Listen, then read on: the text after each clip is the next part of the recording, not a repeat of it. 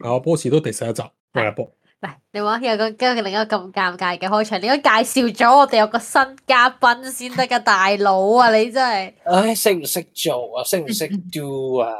唉，真係，嗱我哋有美國大小姐阿開嘅，啊，阿開啊，我明白係小你姐而家香港咧，係即係點講？我照舊關事誒慣例啊，報一報時嘅係香港嘅上午嘅五點零四分啊，我係阿係係嘆緊茶嘅阿 Hi 啊，講啦，英英國時間嗯，英國時間 咩啊？英國時間英國係時間九點零四啊，唔好意思，我唔記得咗呢個集 中，段係英國最尾啊，仲有樣嘢要講嘅，講咩啊？講短頭髮同長頭髮，邊個係靚女啊？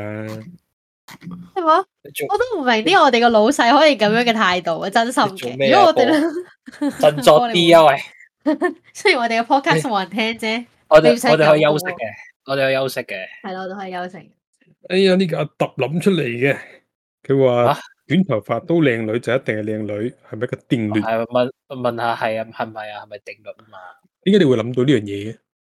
冇喎、因為咁即係點講好啊？即係誒呢個排解呢個夜晚寂寞嘅時候咧，係我就我就發現，咁就發現其實有啲短頭髮嘅女明星咧，都係都係呢、個幾好幾好丁嘅。嗯啊，咁我就諗係有長頭髮係靚女，短頭髮係靚女，一定㗎。係，但係我就諗緊，我就諗緊會唔會係即係短頭髮，咩跟住就有個講法就係話咩嘛，短頭髮係靚女就一定係靚女，係係真咯嘅喎，即係咁樣嗯咯，即係嗰、個認真嗰個緣起就係咁嘅，佢想即刻舉個人物出嚟啊！係。唔係你我咪諗諗佢你走咗冇有出冇嚟生命危險先？你舉呢一個人物出嚟嘅時候，冇生命我危長險先。頭髮嘅，sorry，嚇，咁有冇生命危險啊？短頭髮女有咩有咩例子啊？嚇，要要我舉啲例子啊？前咁田出事敦嘅子，喎。 shit 唔識，前田敦子都唔識唔該講啲識嘅。前年敦子其實我覺得麻麻地吓，啊，A 你可 K B 以講嘢嗰個㗎，可以。唔係應該倒翻唔使咁緊轉，張倒翻轉，倒翻轉。有冇啲長頭髮係靚女，但係短頭髮唔靚嘅？我個朋友咯，我朋友哇幾靚女啊，長頭講啲識髮。嘅，我哋識㗎，唔識咩？主席嗰邊個唔識佢啊？ 你講完唔尷就我幫你尷尬啦。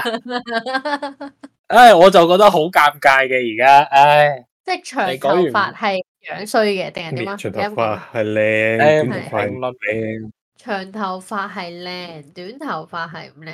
誒，出出名啲唔該，大家都識出嘅。名啲前年敦我子反而都諗都到，我諗到短頭髮係靚，長頭髮唔靚喎。邊個？ Gigi 咯，梁詠邊琪咯，個？ 我諗主送個芝芝，唔係主叔個 Gigi 啊，老細。啊，梁詠琪啊，梁詠琪咪短頭髮靚過長頭髮咯。我冇見過佢長頭髮個碌喎。咩？啊你有冇睇過賭神咩？賭聖啊，賭神同啊同啊啊啊邊個個黎明嗰套啊，你睇下啊揼認唔認同啦。係啊唔係我冇住我冇睇過嘛。 shit，吓你冇睇過？有啊，如果袁詠儀嗰套啊，快啲 send 張相俾佢睇。係而家揾緊，嚇，我覺得我西柚短頭髮、長頭髮都靚。但係你有唔冇係咁咪諗到就咪就係話，咪就係話，咁佢咪係真靚女咯？個係係啊？啊，我覺啊。唔該，俾張相但先。係咧，雖然咁講啦，但係咧，我發現咧，可唔可以牽扯到其他話題啊？可以講但啊，係我哋咧係好，我哋都即係我覺得我 roommate 好靚女啦，但係佢覺得佢自己唔靚女，跟住好多問題咯。即係譬如講，佢之前有同我講話，佢要去整手面瘦面針，或者哦係係因為嗰佢有啲少少燒包包嗰啲鎖面嘅，佢 r o o 骨 m。係，包包但面我覺得好先至可愛咯，反而你變成少少蛇咯精面咪好樣衰咯。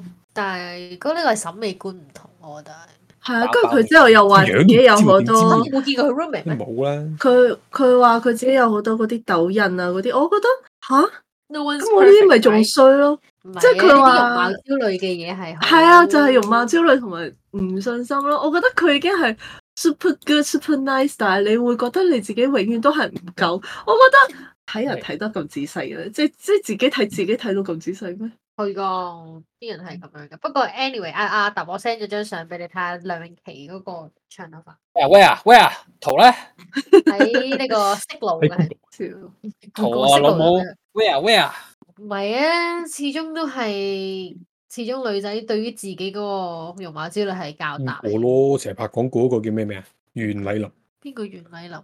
香港拍廣告嗰個啊，識佢老屌香港咁多人拍廣告告，喂，好出名嘅人哋，邊個啊？袁麗琳啊，完係诶，即刻又 search 下喂先，唔係喎，但我覺得幾靚喎，之前長頭髮都天使啊，岑咪短頭髮冇冇睇咯，阿嬌咪短頭髮冇睇，長頭髮好睇咯，佢兩個呢個啊，乜水啊？成日拍廣告嘅我。唔識佢喎， 哎，oh my god！乜水？唔識唔真係唔識，對唔住。 有冇啲出名啲㗎？呢啊即個係 I mean- 好出名嘅唔，係，即係我講意思係國際上面出名啲。哎，呢個我諗到，國際去到日本添啊！嘿唔好講，我諗到誒阿 Lisa 咪係咯，邊個 Lisa 姐啊？咩啊？我明前啊，我都諗緊係咪汪明前？乜 嘢啊？Blackpink 嗰個 Lisa 啊，喂，係有冇搞韓國錯？啊韓國我唔明呢個唔攻擊得噶，我覺得佢好靚喎，長頭髮。各花入各佢眼。短頭髮冇咁靚，係咁即係跟住佢唔係 real 靚咯。唔係嘅，可嗱能呢啲咧就冇絕對性嘅，我又覺得你咁講又唔啱啦。唔係啊，但係人哋咁講係定律啊嘛，就係話咩咯？就係話長頭髮靚，邊跟個人住短哋頭咁髮講啊都係你靚自己諗係我諗真係唔係靚。會咁諗嘅，我啲 friend 都係咁講嘅，即係好似話個男人如果光頭都係靚仔，佢就係一個靚仔咯。所以碧咸咪係咯，咩啊？碧咸咪係一個靚仔咯，碧咸光頭都好靚仔嘅喎，你諗下係咪？Leonardo 首先嗯 DiCaprio 都好似靚原來仔，好多人都光頭。唔係即係佢哋嗰陣講，即係唔一定全即係光我我想講個陸軍數裝咁據啊樣個人口基數 sample size 唔夠大，你仲咪真係好簡單啫！你諗下，如果阿波光頭，佢不過靚仔，唔係，雖然佢佢本身都唔佢唔係。光唔光頭都都係咁 噶啦。喂，但係你諗下，即如係果佢啲港個即係好似警咩碧咸嗰種，佢即使光頭，佢都係一個靚仔，係咪因為我先？哋唔夠多人，啊即係你要多啲例子先證實到。即係個雷神係一光頭，佢都應該係靚仔啦。佢變咗咩咯咩啊？徐錦江徐錦江，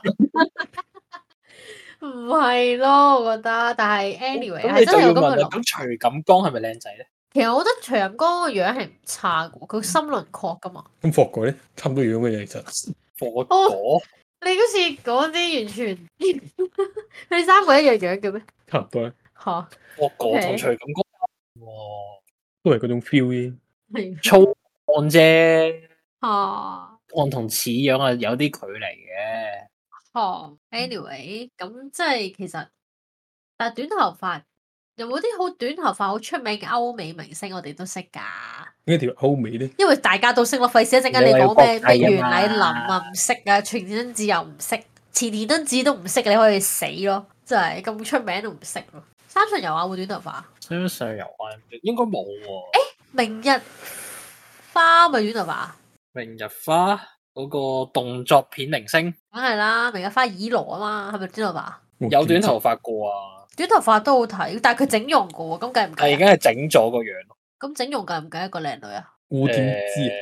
咪呢個係韓第二個國話題嚟嘅，唔一定係美日本嘅美 A.V. 女優嚟嘅，明日花綺羅興我講韓國嗰啲整容哦係咩？咪但係而家大陸好興整容喎，即係其實都唔係淨係大陸嘅，失敗啊嘛，全部都好興整容，但係有冇咁嘅必要咧？其實必要，其實我覺得好多時候整容都唔係有必要嘅，講真。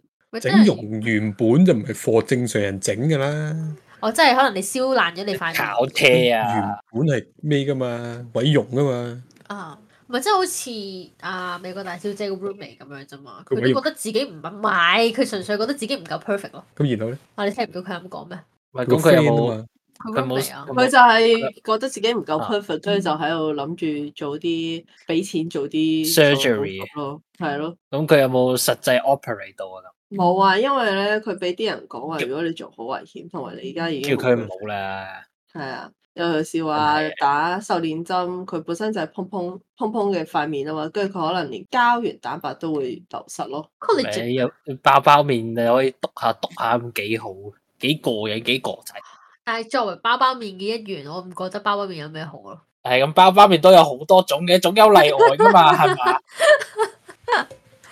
乜嘢啊？哇！我假乜嘢假啊地都吓，係曾經嘅唉曾經嘅女神。唉，即係你唔尷尬嘅，我就為你感到尷尬。你係都要擺自己上台嘅，咁我都幫你唔到嘅。 好差，阿揼呢啲人真係好差，真 係誒啊唔客氣，唔客氣，唔差你都唔會揾我過嚟 啦。真係嘅又。喂，但係我會我會覺得自己如果塊，即係我諗佢 roommate 都應該同我同一個諗法。如果塊面尖啲啊，咁樣影相又好睇咁可啲能啊。佢覺得完美啊就係塊面要尖啊嘛，因為而家我佢想審美係佢係佢想係冇雙下巴嘅，因為佢有一個雙下巴。但係我覺得將下巴同包包面係同一件事嚟嘅咩？好似唔係。即係點解佢又覺得應該佢幻想因為到佢佢係話三百佢塊喎面係包包面兼誒、呃圓面咯，跟住之後頸嗰邊又肉多啊嗰啲，總之就次次同我講就搞到好似容貌焦慮咯。但係佢自己又覺得唔應該咁，即係比較呢個叫咩啊？好矛盾。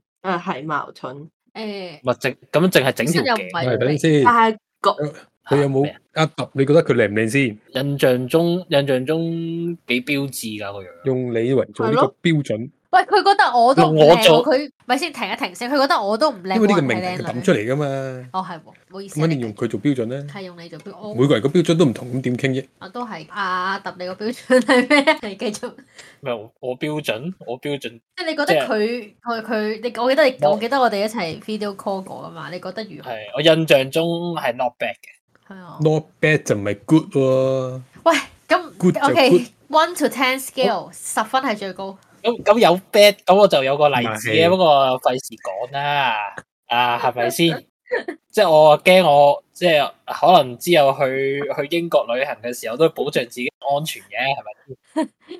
係咁跟佢住達唔達到你嘅靚嘅定義先？靚嘅定義，咁要達到個靚先啊，再討論㗎，嗯其實係我咪？應該咁樣講，話有冇一個真係到靚啊，定係一個正常嘅女仔都已經叫 O K 啦。用佢佢先知啊，我唔知啊。正佢其實我覺得正常佢靚嘅標準嘅女仔都都可以叫做靚。係咯，咁即係話佢個 roommate 係其實係係 O K 嘅。係啊，我揾下張相俾你哋啊。但係我我個好少有，應該哦佢通常都係啊自我我就拍。我個門檻，我門檻好闊嘅。你唔闊㗎啦，你覺得你闊啫。係咧，我有啲人真係好揀嘅，但係，咁邊個係醜樣啊？唉唔講啦，唉你係都要擺我上台嘅。咁我哋想知下你嘅標準啊嘛。 我都想知你嘅。你啊呢啲嘢咁敏感，你平時嘅 sensitive 嗰啲又唔講，你係都要撩呢啲嚟啲敏感嘢嚟講嘅。啊， O、k 我而家收到嚟自美國嘅圖片，哇，仲有一個 啊，乜啲嘢啊？呢個係你嚟點啊㗎，唔係 咩？即係自己有扮 r o o 唔係唔係 Roomy 嗰個揾緊，等一陣。唔係我純粹係，我都話過咯，都話 send 呢個之前 send 俾你。啊，但我有佢墨鏡個樣咯，但係你哋 O 唔 OK 啊？睇下先咯 Sunglass，睇下先咯，我哋係瘦㗎，你聽唔聽到啊？佢好係可瘦愛啊㗎。喎，我覺佢得 Q type 嘅，佢唔係唔係屬於嗰種，即係點講咧？佢唔係屬於嗰種，你一眼落去你會覺得哇好靚，唔係，但係佢係襟睇咯，係啊，佢係好襟睇嘅。你係同佢對話當中咧，你係會覺得誒佢係襟睇咯，唔會話覺得佢一嗯眼驚豔好可咁樣，愛咯，同埋係啊 Q 嘅，哇，係阿波嘅標準，大家好， 我哋下一個話題啦。我覺得唔差啦，其實真心佢嘅，標準咁高，但係又揀到呢個嘅。佢人身攻擊我啊！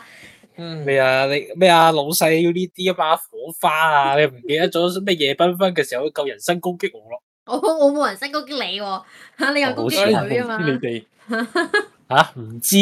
哇，假假地啊！我喺中學都係個女神啦、你哋咁對我， 嗯哇！佢仲笑得咁大聲添，唔好意思，唔好意思，诶、哎，特抹登話唔咁信咁你 o 污糟咗先，抹一抹先。哎呀，真係咧，哇！好差啊！哇！我自尊心嚴重嗱，你諗下，啲美國大小姐你明唔明啊？呢啲男性呢啲咧，就係佢哋嗰啲標準啊，係嗰啲 I G 上面嗰啲假嗰啲女仔咧，就叫靚，二次元啊，可以叫。跟住根本完全唔存唔存在嗰啲人。唔係啊佢哋鍾意咪鍾意咯傻仔咁啊！佢哋唔中意咪唔中意咯，唔關我事，係咪唉先？佢揾唔到啫嘛，真係 你啊答，你又蠢啊，你又蠢我啊，揾呢啲人，真我係 喎。轉翻你其實轉頭啊！你揾唔到 啊咁。其實講真喎，如果你即係整容整到即係佢哋係係靚嘅，可能係嗰、個呢、個 moment 佢影相出嚟係靚，但真人已經係勁膠咯。跟住你老咗嘅話係勁多副像咯，即係你咁鼻啊你又係整容嘅副啊咁佢哋中意啊嘛，咁佢哋中意都係要為呢啲付出噶啦。某我程我我度哋上係你中而意整容嗰啲咁嘅，家睇完嗰啲女仔之後，根本上有可能有十個八個都係整容，即係起碼都未整過，即係可能拉個雙眼皮，即係鋸個雙眼皮咁樣， 佢個雙眼皮唔係等唔先，係嗰誒唔係啲唔算整容嘅，鋸雙眼皮都唔算整容。嗰啲我覺得係叫整形，整形整容唔哦啊同。 fuck，屌，唔係哦咁咁咩叫做整容？即係直直接有嚿裝置放咗喺塊面度嗰啲啊，整容應該我覺得係大面積啲啦，手術你高誒高啲啦。咁所以係整形係即係點講啊？抽脂整容抽脂時算唔抽算完整容？係咪整形都算？唔係整形嘅意思係你個 shape 嘅問題啊，定係點樣？我唔明喎。佢就輕微啲咯。即腳雙眼皮，係啦係啦，即係講緊少，咁嗰啲叫美容喎。美容腳雙眼皮又唔係美 容，你你美容係搽啲嘢塊面啊，咁樣你啊去睇斑啊 咁輕型樣。咯喎，嗰啲就美容。咁我想問下啦，少咁如執果大你執啫，咁整少咗整好容靚之前咧唔知睇啲咩咧，好興嘅話，誒攞肋骨去掟整落個鼻度，咁呢叫你落咩肋骨啊？唔係肋骨咩？邊度恐怖啊？吓？唔係咩？我冇唔識，我睇嗰啲大陸嗰啲係話佢攞男朋友個肋，即係唔知我嘅人哋嘅應該肋係骨啊，唔係唔係攞即係個可以肋骨，攞自己係啊係攞自己嘅肋骨。攞唔知身體，我唔知啊。總之係身體某啲地方，跟住之後去衝入去。去。係啊，連或翻者做自己啲個鼻耳仔個骨啊嘛，好似係咪啊？係係軟骨嗰啲嘢咯，係總之就耳係、軟骨嗰啲位置咧，去擺落個鼻度咯。咁你覺嗯得呢啲係咩啊？整形呢嘅啲點啊就即即係改造手術咁咧整。哇！呢啲變身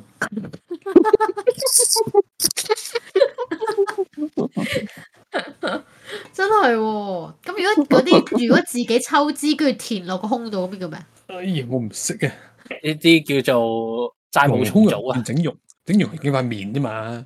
係 Q，梗係唔係係啦，隆胸梗係叫整容咩啊啦咁你 cosmetic surgery 都係都係叫都係譯做整容手術， ，plastic surgery 整係容咯、整容、整容係咯。係 plastic surgery，sorry，係啦。咁打針咧，就打一啲誒瘦面針啊、Botox 啊嗰啲，就係叫整形啦。你覺得細細細嘅？少少地嗰啲啦，咁但係其實我想問下，而家普遍香港男性，即係你以冇話普遍香港男性，我話以你兩個嚟講，你覺得整容即係小整形係咪接受到咧？整嚟做咩先？整一定有個目的噶嘛。咁咪靚跟住啲咯自己唔去到兩，咁就係你自信心不足先要整嘅啫。唔怪哇，唔怪得佢成日話自己靚仔啦，佢自信心爆棚，但真啊係佢係係太盲嘅喎，本身啦，佢係盲嘅，但係自信心爆棚。即咁係即點係解用翻呢光華嗰張圖啊，影翻嚟嘅就係對自己嘅太有自信。啊 係咯講我自己嘢，喂，咁如果我問你我即係咁如果即係誒係咯，咁如果我同你講話啊，我想去打 Botox 啊瘦個雙下巴，你覺得點咧？點解唔做運動咧？雙下巴點樣做運動啊？嚇，咁攞個攞個下巴去磨樓梯啊？唔黐係唔係啊日常生活改嘅時候就咁惡高個頭咯，喺度扯嗰個頸部肌肉，扯但到係其實係勁難噶咯喎，已經，因為我雙下排已經形成咗，咁而家有個快嘅方法，點解唔唔去做咧？ Yeah, that's what my roommate said too。係啊，因為要錢，唔係有呢個後遺症。同埋危險啊，而家打針嗰啲好好咩㗎啦，都好成熟㗎啦，咁有風險啊嘛，又又唔係真係話好影好影響外觀，咁咪啊係算純數粹係會令你僵硬隻笑容啊嗰啲嘢，打得多先會咋吧你？睇依家啲明星都分得出㗎，一嚿嚿啊咁。嗰啲就可能打得勁啦，嗰啲打得勁得滯啦，同埋而家有好多唔一定打針嘅一啲手術嘅，同埋我 f- 即係我近排碌嗰啲美容中心嗰啲咧，即係你有有啲埋埋線啊或者嗰啲啊，有好多有好多唔同方法去整，即係微整嘅喎。咁你又覺得 O 唔 OK 咧？除非你好醜樣，個定義好醜樣 係點係咯。係咯？點樣好醜樣法？我呢個世界話哦呢啲嘅嘛。唔係啦，係啊，我一直都覺得我自己醜樣，但我唔係，我唔係特別出樣。第二就自信心問題，就係就係咁係咯，個自信心係好事。咁如果就真係佢冇源於佢個樣貌而令到佢自信心冇嘅時候，咁你覺得整容整形呢啲咁咪可以令到佢自冇得信心增加？冇話啱同錯嘅呢啲。冇問你係哋大概接唔接受到你嘅即係心？唔係啊，接唔我哋身接邊受朋到友唔係先係佢又影響唔到我，佢咪做咯。哦。咁我都影響唔到你，我咪可以去做。你要錢你咪做咯。哦，OK，我去打你個雙下巴針先 My。Oh my God！呢啲唔講得㗎，哦我覺得我波個雙下巴哦有啲嚴重啊。唔係，但係即係有我就會話有得唔整咪唔使整咯，唉，要上咗岸我怕什麼？關 咩如果事我哋睇大家自己在意嘅嘢係乜嘢啫嘛？呢個情況係呢啲好尷尬嘅呢啲，呢啲係你又尷尬生活喺嗰個環境裏面，例如你生活喺韓國嘅，原來個個人都整嘅，原來係一個基本嘢嚟嘅，咁你接受咗。但係你生喺中國嘅，生喺香港嘅，中你接受唔國人係到咁整好危人哋嘅險，咁樣講嘢好危全險。傳統思想係咩噶嘛？ 哦，係唔好意思，係我覺得咧，中國係整容嘅人數係比較多嘅，咁同埋而家追求靚係冇壞噶嘛，係咪？我覺得啦嚇。我純粹係如果你自己願意咪做咯，但係做之前最好要 check 清楚呢啲嘢先，而唔係話想做就做咯。唔影響人嘅嘢冇嘢㗎。 學你中意唔做係咩啫，㗎，你譬如講好似你頭先講 Botox 唔係話一針就可以完㗎，你係持久性嘅。係啊，都要持久性咁打呢啲。咁連佢自己啫嘛，唔會影響第二個㗎咁啊嘛。係，又唔係打落去塊面度。係，但係你唔影響第 二個，但係你影你影響你一整完之後我又輩見子到你嘅想事嘔啊嘛。所以你要自己做好心理準備，你要真係預測到自己係有呢個能力，有呢、個誒、呃你覺得你自己真係需要，跟住你有呢個能力，你係可以承擔到呢個後果嘅時候，你咪去整咯。嗯但係你真係要諗清楚，三思而行咯。呢啲嘢係，即係我可以聽下你話啊，你想整啫，但唔代表話你係可以負擔到你長期之後 Botox 之後帶嚟嘅作用。個後果啊，係啊哦真，係你話你嘅可能你真係靚咗，但係你嘅代價都好高咯，就係、你要持久性。譬如講最簡單，咪俾錢咯，同埋你要保養咯。係咁喺度維修咯。我之前睇嗰啲啲人整容嗰啲人都係咁講，即係咁喺度要再再維修，再去再入廠維修，再整佢，跟住又會可能你體重增加或者減咗，跟住你個係啊面又會有啲咩影響嗰啲，都幾誇張喎。其實係啊，所以就係睇你願唔願意承擔呢個後果咁樣啫嘛。嗯因為始終都係自己嘅事嘅，你唔需要身邊啲人支唔支持你，因為佢哋都唔會俾到你太多嘢。佢哋俾錢你咩？唔係啊，佢最多俾精精神上嘅支配，即係咩支配啫，精神上嘅支持啫嘛。咁睇下你哋點樣去釋懷成件事咯。啊，自學唔係咁頭先頭先問嗰個頭先問我嗰個咩啊？接唔接唔接受到嗰樣嘢係咩？接唔接受到先？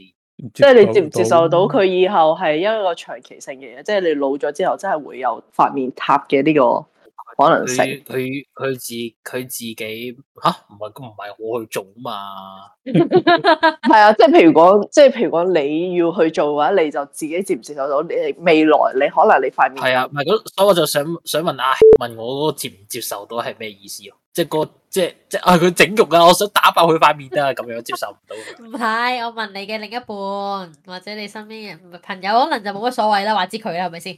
但係你嘅另一半啊可能佢曾經整過容嘅，咁你 O 唔 OK 咧？啊！你用我塊，你用塊假嘅面嚟面對我，打爆佢先。咁啊，又唔會嘅。 阿波 send 咗個 ins 誒指引出嚟啊，俾大家睇下，我哋睇下。咩 high please 你講咗我個名出嚟啊？啊，啊！係咩我個名叫阿 Hi 啊，你會亂噏我哦啲名得唔得啊？ ？sorry sorry sorry，我即係咁多廢話又要剪啊！都唔係好笑。唉，嗯整完用未啊？啊你 你整完容，我我就整完嘅。冇嘅喎，呢啲同嗰啲同性戀差唔多嘅啫。哇！你會隨講住呢啲唔係喎？話你隨住時間嘅推進 越，斜越遠喎。等陣先，你冷靜啲先。呢個我覺得呢個話題我哋要擺喺第二度講嘅，就我哋唔可以講呢啲我嘅係咪先哋話隨住時間嘅推進，社會係越嚟越開放嘅。嗯係接受嘅程度都會高大咗嘅。係係咪係咪但係咪真係開係，放咗咧？但係有啲我覺得嘢我有嘅，哇！我都可以傾嘅。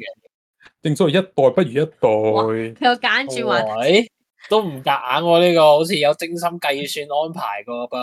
O K，打亂啊晒啲詞啦，點剪 啊？ 你唔好剪咯，呢段幾好啊，有分啊，我哋有啲有啲火花係咪先？你特登諗到個咁天衣無縫嘅轉合，咁咁完美，咁完美係係係嘅 t r 即係嘅，係嘅，係嘅，住晒。係嘅，係嘅。我哋等阿波繼續講，係繼續。係嗱，又唔知想講咩啦。咩？一代不如一代嘛，係係啦。係啱啊咁啱樣就一代就又好似都係我咩嘅，我我發即係點講，啊大掉喺嗰個 brainstorm book 嗰度嘅，我就問即係一代不如一代咪真事咁咯。但係啱啱大小姐啱啱係講話，覺得我哋呢代係最廢喎，係啊，夾喺中間，點夾喺中間？即係零即係零即係後有人前後過我哋咯，係咯，可能新一代未出嚟啫，一零都出緊零零零係咯。咁佢不停咁推進嘅嘛時 你間。諗下喎，嗱，我攞最簡單嘅就係你話，嗯，即係雖然話我哋可能零即係譬如啊係咯，點講咧？工作上面啦，我直接講工作，你翻工上面，跟住你八零後嗰啲人咧就好認真咁工作，九零後咧擺爛咁樣工作，即係嗰啲叫咩躺平工作，零零後咧完全係可以直接同老細反駁呢件事，哇，係咪先？佢嘅意思係即即係係零譬如零講係整頓整頓職場進食係啊，零零後係可以整頓職場，八零後係努力工作，九零後咧躺平。係啦，就話我覺得依家躺個平都係社會一種係咁嘅喎，其實你哋可以睇下，真係嘅喎。零零後係係可以夠膽反駁老細講嗱，嘢，我哋我哋有個好好嘅例子啊，反駁老細嘅有個例子啊，傷心個親戚阿表姐哦，係啦，咁啊表姐翻嗰份工咧就係、試工兩天嘅，咁佢就咁試工兩天嗰陣咧，個老細係並冇講俾佢聽初初試工嘅人工係點樣嘅，咁試完工先話俾佢聽啊，誒、我覺得咧你個工作能力咧淨係淨係值六十蚊一個鐘嘅啫。咁呢個係本身份工有啲奇怪啫。係啦，但係個問題係，當你遇到咁嘅時候嘅時候，可能我啦，我嘅話咧，我唔會駁翻個老細，但係咧，聲我會褪咗即刻辭職咯。阿表姐係直接一腳得埋佢啊，話就話咩唔做啊，跟住又又話誒、即係叫做叫做駁翻個老細就咁樣咯，但係我可能會唔會咁做， 咁樣啊，睇我哋介紹即係翻開啊個，電台嘅。係呢個係傷心，我哋新朋友啊，係傷心。跟住係首先首先有冇啲講人啊㗎？冇嘅，係冇人聽過我哋個節目。收皮啦！唔該用化嚟。佢 好開心 喎，老細好開心喎。係老細好開心喎。嗱，唔係講緊你嘅親戚話佢揾工嘛？你知唔知呢件事啊？唔該用化名， 停一停先，佢都唔知你叫咩。佢揾咗份工係翻補習社嘅，咁跟住咧，咁佢嗰個嗰份工咧又冇講話幾多個人工係點樣嗰啲，咁跟住佢就誒、呃叫做 kind of 我覺得純粹係有講，但係佢冇留心聽咯。佢可能就係已經事成事先同佢講過話，係睇你嘅表現情況再決定你個工資咁樣。咁咪啊真係冇。跟住你係佢冇講咯，但係佢佢有咁樣講到嘅，但係即係 I mean 佢冇即係佢冇一個完整嘅答案話俾佢聽話啊，你係幾多錢一個鐘㗎咁樣咯。咁但係其實係邊有人咁樣計工工時㗎？係咯，應該就唔 OK 啦。工跟住嚟喎，咁樣講。正常啊。佢份工有個 range 嘅，即係會寫出嚟，咁跟住再睇你嘅表現，俾邊個價錢你。嗯但係你試工咁但係會好少可就話，誒我見份工連個人工都唔知幾錢嘅，係，咯，如果係呢個情況之下，你前提已經知道呢件事之下，你仲去咧，其實你都係勇者嚟嘅。如果係，我就直接唔去咯，我唔會咁大家去咗做緊，佢冇，佢純粹係佢去完試工兩日啦，跟住佢嗰個老細就呃佢價啦，話俾六十蚊一個鐘佢啫。咁跟住佢 kind of 係 fight back 翻個老細咯。然而我係唔會咁做嘅，然而我係怕事嘅人，所以我係未必會 fight back 個老細。即係我唔試下你想幫完你啦啊 one punch 呢啲人。佢最尾冇做到咯，佢冇講過俾你聽咩？計得時薪係翻翻嚟嘅。係 part time 嚟㗎。跟住講緊 part time 嗰個公司仲要話嫌佢着衫太暴露啊嘛，穿窿衫啊着咗。 我戇居呢個真係，我可能唔知嗯我諗唔緊知啲佢生乜入嘢幾。寸窿。唔穿窿噶咯，我想講，唉，佢有相，有唔係咯，可能呢個你咁又點啊？咩啊？我要轉去咩啊？冇正職啊？冇又冇冇冇冇跌波價，純粹係呢個位少少窿窿咁樣嘅啫。唔係，但係重點係你着衫唔影響我工作 㗎。係你除非見客客啫嘛教育唔啊，係，佢嗰份係補嗰習啲社補習嚟嘅，佢就話啲人咧可能 focus 咗喺你件穿窿衫度，instead 哦 of 你嘅哇，好你嘅好工作能力 sexist 喎！咁樣其實你有咁條 H 着係衫係着衫又點啊？我唔明 喎。咁 sexist 係你哋自己嘅問題喎。呢個都唔係嘅。例如你翻工要着西裝嘅，咁你唔話佢歧視你噶嘛？唔係但係但係你係我着衫係我嘅自由嚟嘅喎，唔代表話咩喎。我着中呢 個衫，我哎又唔係話露波，又唔係話露底我知呢褲，個但係水你都得。係啊，咁 what the point？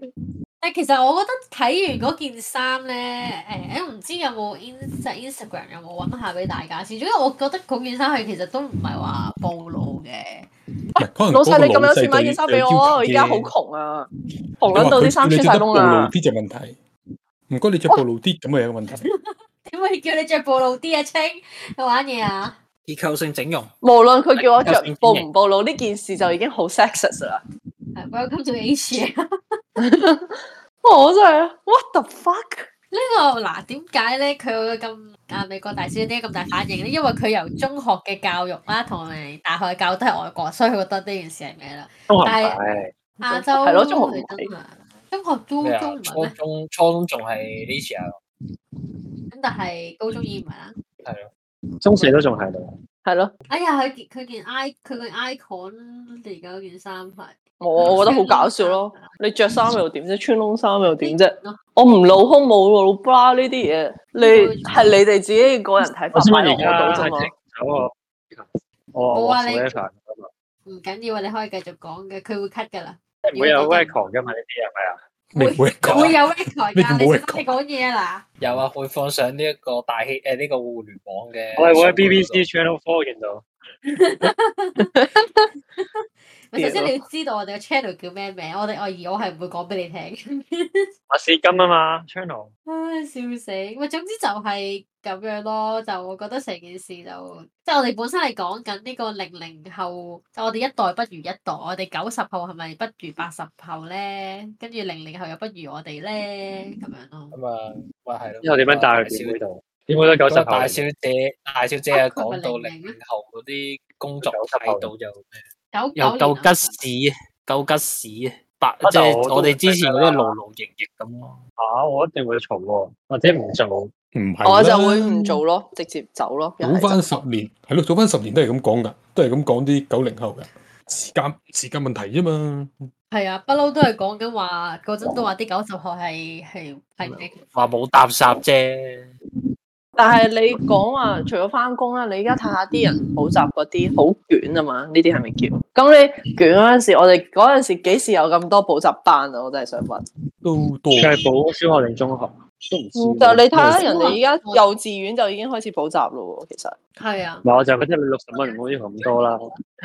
係啦係啦，佢都係咁同我哋講，佢話我唔你俾六十蚊我一個鐘咋，你理我着咩衫做咩啊？我係 part time 咋，唔係你嗰啲 full time 老師啊咁。 係咯，我哋做我得好啊哋我我鬧又下佢講過啊，俾夠六百啊，着和服教仲得啊，跟住我話如果俾個六爆櫃喺度教你都仲得啊咁 樣，真係咁噶，我咁講啫。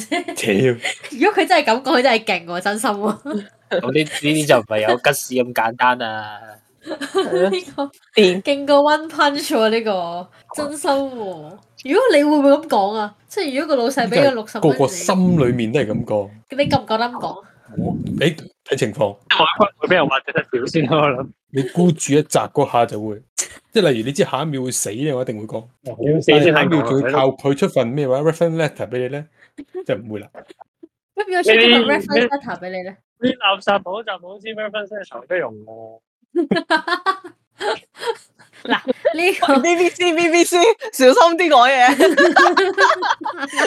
，BBC BBC 小心啲講嘢啊！唔死我哋冇人聽嘅， 跟住今集勁多人聽咯，突然之間，會啦，唉呀，我即刻幫你做 promo 啊！ 即刻我唔知你啊，你俾人起底你嘅事，啊我世界明星啊，點三點嘅，真係啊，傷心啊，揾佢傷心，但佢攞出嚟 傷心，啊真係喎、邊個夠膽咁樣講啊？即係個老細俾最低工資你，你都唔會話老細，你俾最低工資我咋？你想我點啊？ 嚇，正常就冇人會咁講嘅。但係零零後唔正常喎，講真。係啊，零零後就話啲佢人件唔衫真靚係暴露極有限嘅，即係我唔覺得佢會真係好誇張嘅。即係唔係以我嗰件衫認識真係唔暴露嘅，係真係唔暴露係。咯雖然我覺得佢有少少 miss 嘅可啫，能佢覺得佢件衫着得唔好睇，咁揾啲嘢講係嘢。咯，佢話佢有啲窿咯，但係佢啲窿好似見唔到啲肉嘅咯個問題，佢好似入邊咗着咗件衫。佢就係覺得件衫太臭樣，咁冇冇理由話你件衫好臭樣咁樣。喂，佢就話，總之係話 focus 唔到喺佢嘅能力上面、教學上面，會 focus 咗喺件衫度咯。點會啊？我都唔明點解。咁總之，佢我諗佢係揾方法壓佢價啫，咁樣咯呢，度差係咁嘅，都係嘅。但我覺得好好笑咯，呢成件事。但係真係個零零後係真係會，即係會直接同個老細講有咩唔滿意啊，有啲係咯。我哋可能就會硬食噶嘛。咁你對比翻自己，唔係自己嘅，自己嗰個年代喺嗰段時間係咪都係咁先？咁其實都係即係點喎，樣？啊你係咁十零歲，係我係咁嘅，係嗰個即係時點樣？十雖然有十零廿零廿零出年咁樣咁夠吉屎啊！你意思係話？個個都會㗎啦，我覺得。唔會咯。局唔係即係而家零零後廿三歲噶啦，廿三歲會咁同老細講嘢咩？唔會 吧？睇下你揾份咩工，嗯咁你份 part time 冇所謂。吓、哦，我嗰陣俾個經理窒幾句，我都唔敢出聲。咁啊，係啱傷心講咩？誒誒，我記得上，冇聽唔到佢講咩，佢話零我都好我似覺你得佢會接好啲嘅咪，佢而家喺出邊啊！佢而家佢而家明白喺喺美國啊！而家人我哋知佢喺美國，仲係啲學術界會場嗰度。係喎走喂咗啦識，present 完，要 present 啦，人哋真係。所以但係八十後都係覺得我哋啲九零後唔夠勤力㗎。永遠都係㗎啦。但係我真係覺得係喎，我哋都係唔啊夠八點十。解點解會咁咧？點解每一代都會覺得下一代就冇咧？啊佢哋會中意係喎但係講，唉但係係真係咪即係唔講即係捱唔捱得嗰啲嘢啦，但係真係真係嗰個水平係真係好好令人擔憂嘅喎。咩水平？唔係其即實係捱唔講緊捱得係已經係一個 point 啦。我哋係唔一捱得嚟㗎嘛，啦，我哋係比較唔捱得㗎嘛。我唔係知啊，我係唔捱得啦。OK，sorry 唔。知零零後係點啦，但係但係唔係但係嗰個嗰個，我係想嗰個智力水平係係好令人擔憂嘅喎。邊個即係講講緊嘅意思？即係例如，即係唔係啊？咪有你冇睇過嗰啲咩美國街訪，跟住問嗰啲問嗰啲年輕人，問嗰啲年輕人，因為咩問啲美國首都喺邊度，跟住有人答 Korea 嗰啲噶嘛，真係好得人驚㗎喎。你個手都喺邊度啊？咁波嗰，啲可能唔係我哋而家隨機抽問一個九十後，你個手都喺邊啊？波，哦華盛 頓我佢之前講紐約嘅，唔係呢啲地理 唔係我都係 à, 啊，其實都你有啲誇張緊要喎咧，你搭搭到紐約都叫做喺美國境內啊！嗰啲有人搭到 Korea 嗰啲真係好得人驚嘅。佢唔係玩交嘅喎，佢真係答嘅喎，真係認真咁答係。啊知嗯，好，隨機抽問，南韓首都喺邊度？阿波首爾啊嘛， ，OK，我都係都係有啲都係有啲智力嘅。係啊，問呢個一定唔識嘅。邊度啊？非洲啊？非洲嘅首首都喺邊啊？非非澳洲嘅點會有首首都喺邊啊？澳洲嘅首都係邊啊？墨爾本啩？錯啊，係我真心我會估補下答，我估下，我識你啊！唔係啊，好，傷心會補答誒。三個字嘅， O K，佢知坎培嘅拉，O K，坎培拉，O K，傷心果然係呢個雙碩士學位啊，哇！想碩士一級榮譽畢業啊，係啦有啲嘢係啦，你望下嗱，我哋九十後嘅智商係咪令人擔憂先？呢個唔係智商喎，哦智力啊，都唔算智力呢啲嗯，common sense 咯。係唔係咯，咁但係智商智但係都唔係，但係我想講咧，我想講係咁，就算我哋頭先咁樣答都好啦，都叫做係啲澳洲地方裏面喺度估 啊嘛。係但係零零後唔係嘅喎，我哦我我前嗰排睇到一個街訪係講緊話問佢哋幾多歲咧，跟住問佢哋嗱，我問你哋，咁你哋而家幾多歲啊？廿七啊嘛，大家都係廿七噶啦係咯，O K，阿樂，係喎， 阿傷心廿六歲，O K，廿差六幾廿個七月歲啊啦嘛，係啊係啊， ，O K O K，廿六咁廿我七可以歲。先翻個 friend 啫，咁就問你， Okay. 咁如果你喺六年前出世，你而家係幾多歲？咁咪哇將呢啲自係己個年 IQ 題嗰啲 friend 嚟喂，你咩？但係聽唔聽到阿阿揼講咩？你講先。將自己個年齡減六咯，六嘅，呢年個前 IQ 題六咯，年唔係六年前出世啊！你話六歲啊嘛，答案你話講啲六年 IQ 前出世。係啊係啊，哦，哇，咁呢個關我要聽清楚喎，真係一時之間撈唔切啊！咪講六年前出世咯，我嗯唔係我冇即係一時之間，一時之間，一時之間撈唔到啊！即係智人商嘅哋你英文問係咩我點知？啊 I intelligence， Q 咯， ？IQ 咯，咪就係。 哇，唔得，我忍唔到，sorry。啊我以為你問全者， intelligent 乜鬼嘢咯？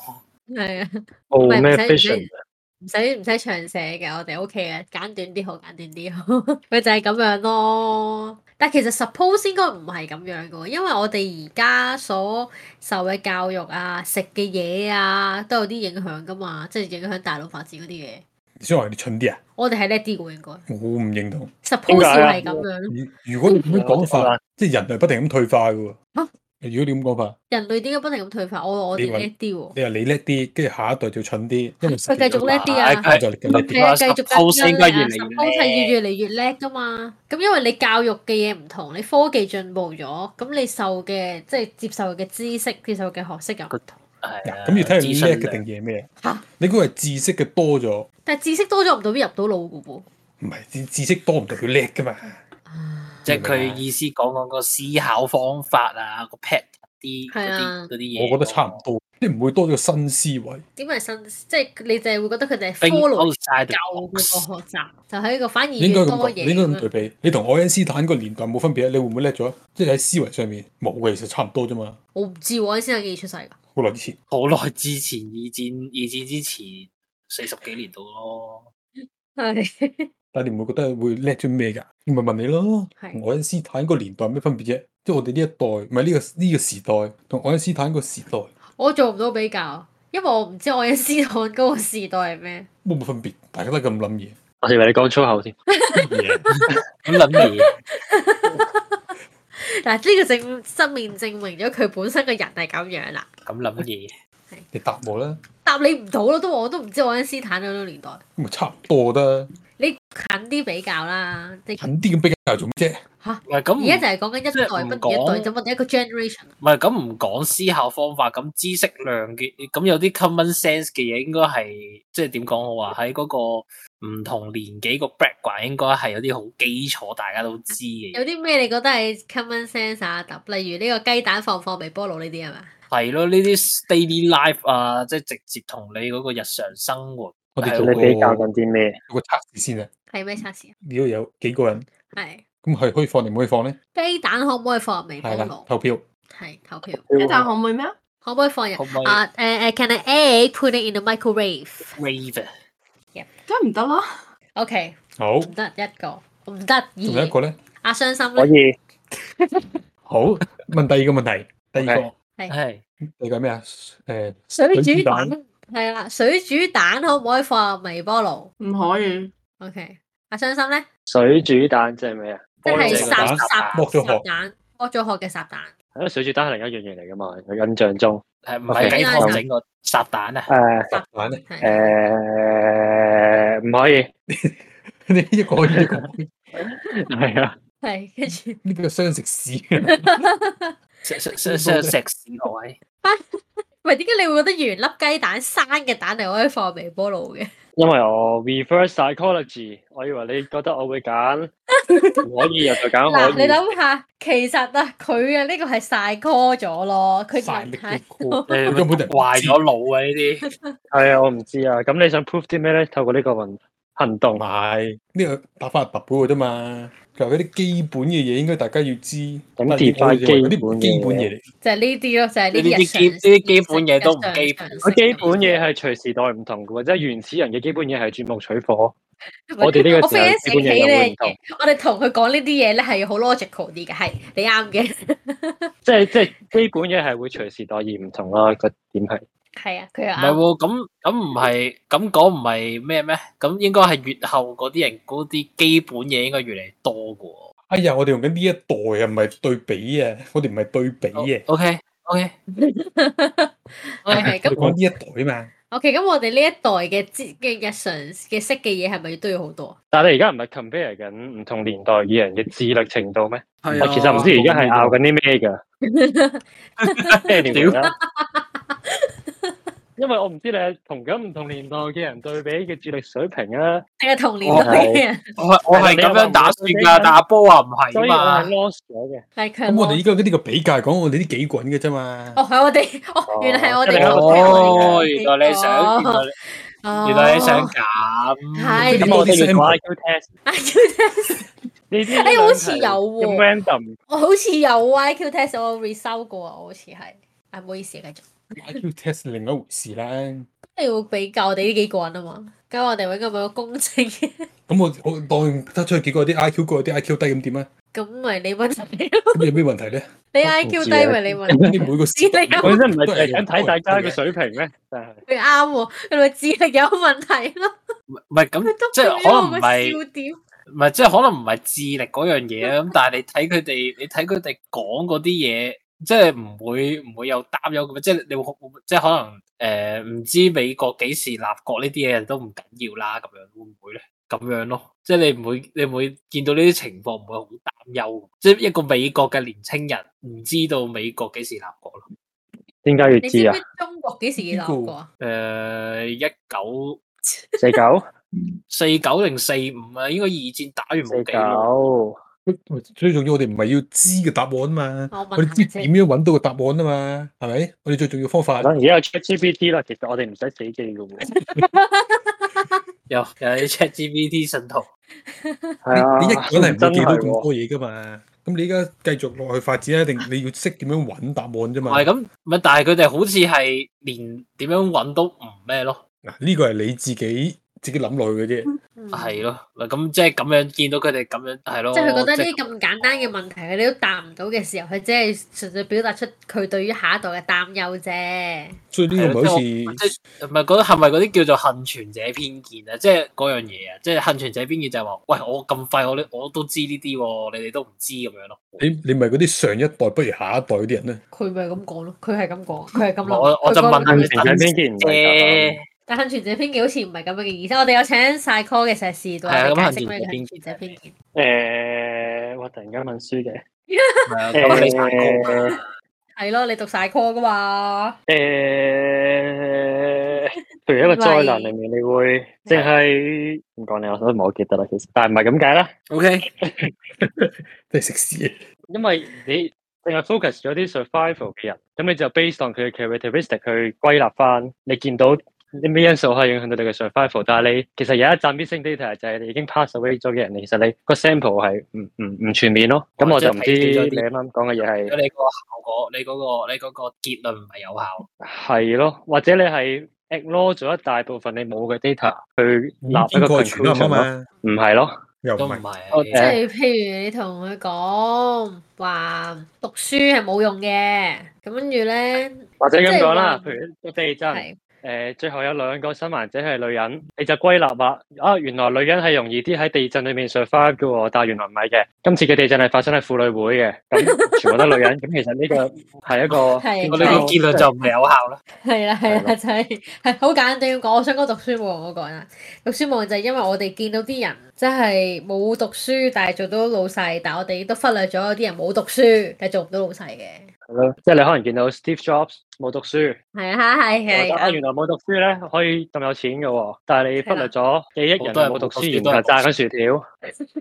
我都就係炸薯條啦， 就係咁樣咯嘅意思係褪住你邊擦。哇！呢堂係晒 call 嘅堂嚟㗎。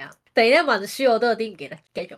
都唔以偏概全咩分別啊？誒、以偏概全係你知道有傳呢樣嘢先啦，首先，但係你可唔能係選一定唔擇，知道有傳嘅喎。啊唔係，以邊個全我係知有有可傳能啊？可能有相似地方，但係可能有少少唔同咯。我會覺得，可能我唔啱咧。係咯，中文差，sorry。咁佢即係讀你英攞啲文嘅，偏門嘅嘢，然後誒，即係攞一小部分嘅，唔係以偏概概全佢就係咯，佢冇咗如果個你知道位傳嘅，你咪知道答案啦。唔關係。又唔關係係。你可以選擇性唔睇㗎。係你啊可以選擇係咯，係你可以知道有傳，但係而家幸存者偏差係你係唔唔知道有一扎人，又或者係唔係 aware 到有一扎人係你係自動即係 filter 你咗咯。諗類似係咯，係咯，係咯。好啦，我哋唔好拗呢啲文字嘢。哦，唔係文字，呢個係呢個係一個誒、叫咩啊 theory 嚟嘅，係繼續係完噶咯。其實你講繼嘅續嘢係咩？啊冇繼續噶啦，可以完噶啦，完㗎？可以完噶啦。你仲有啲咩講啊？冇㗎啦。唔係，其實有嘅，不過係算啦，完啦，哦，即係今集就完啦。其實講咗好耐噶啦，係咪啊？一個鐘。一個鐘噶啦，講 咗 OK，收皮，收皮，收皮。完。完啦，完啦，完啦。各位觀眾晚安。